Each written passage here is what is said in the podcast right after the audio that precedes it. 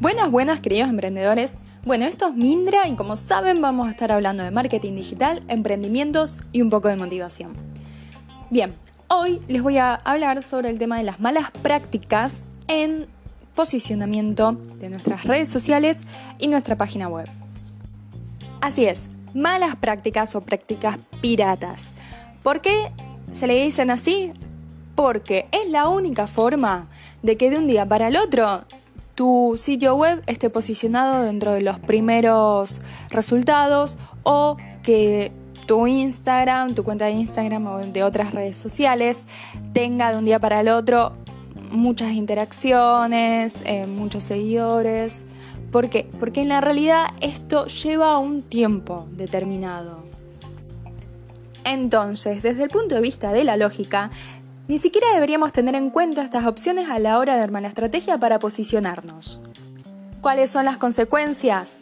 Por un lado, tenemos al usuario que va a entrar a nuestra página, que va a entrar a nuestro sitio web y se va a dar cuenta que algo raro hay, que no puede ser que, digamos, eh, es una nueva página y de repente está en los, en los primeros buscadores. Lo mismo cuando entra a una página de Instagram, a muchos le ha pasado de ver, wow, mira, esta página tiene 50.000 mm, seguidores y entras a los posteos y tiene 2, 3 me gusta.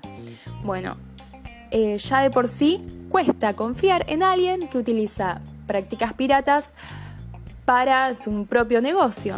Entonces, si vos después tenés que demostrar tu compromiso pagando por un servicio o producto, va a costar más. Entonces, indirectamente o directamente va a perjudicar a las ventas. Eso por un lado.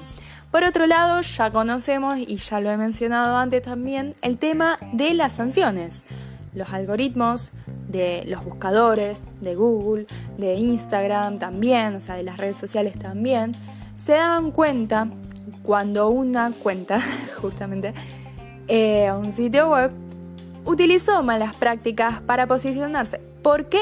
Por el simple hecho de, por ejemplo, en 5 minutos seguir a 20.000 cuentas nuevas. O sea, por el tiempo no, no es posible, ¿sí? Entonces, o tener en 2 minutos 50.000 backlinks. Entonces, em, no podemos, no podemos evadir la lógica de los algoritmos.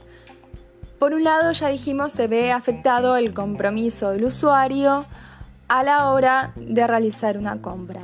Por otro lado, los algoritmos después te sancionan mm, posicionándote en los últimos, por ejemplo, en lo que es el buscador de Google. Luego te va a mandar de la primera página entre los primeros 10 resultados a la número 50 y levantarte de ahí no es fácil. Entonces es preferible tomarse su tiempo, ser paciente y de a poquito ir creciendo.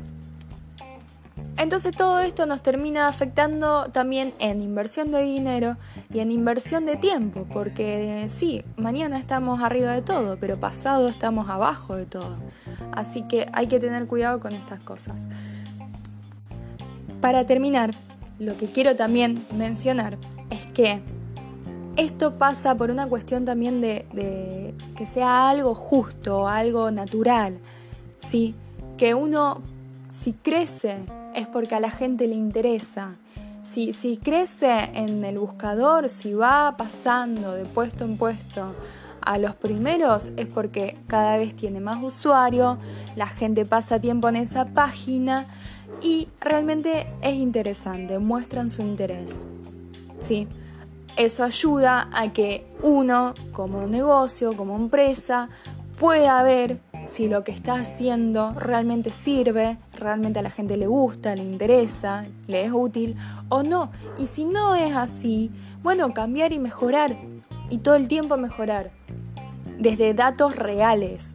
Entonces, y eso lleva su tiempo. Hay que ser paciente y hay que respetarlo para respetar también a los competidores que utilizaron las prácticas reales de crecimiento. Cada uno va a poder crecer si realmente ofrece algo que al otro le sirva, que sea útil y que lo muestre de buena forma.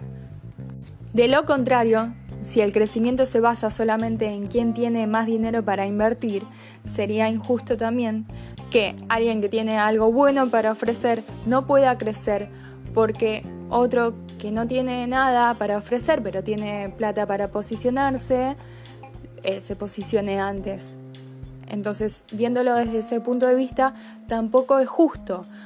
Así que, por lo tanto, digo, eh, hoy por hoy estamos en una sociedad en donde el tiempo es lo más valioso que tenemos. Todos queremos llegar lo más rápido posible a nuestros objetivos, pero bueno, creo que, opinión personal, este año, el 2020, con lo que ha pasado con la cuarentena, nos ha enseñado mucho a valorar el tiempo que tenemos presente y a saber respetar que las cosas se van a ir dando de a poco a medida que vayamos haciendo bien el trabajo. Bueno, les mando un saludo, espero que les sirva, por favor, déjenme los comentarios en mi, en mi página de Instagram, es marketingdigital.mindra, también tengo el blog que es Mindra Digital Marketing, cualquier comentario que me quieran hacer pueden entrar y decir su opinión es bienvenida. Un saludo.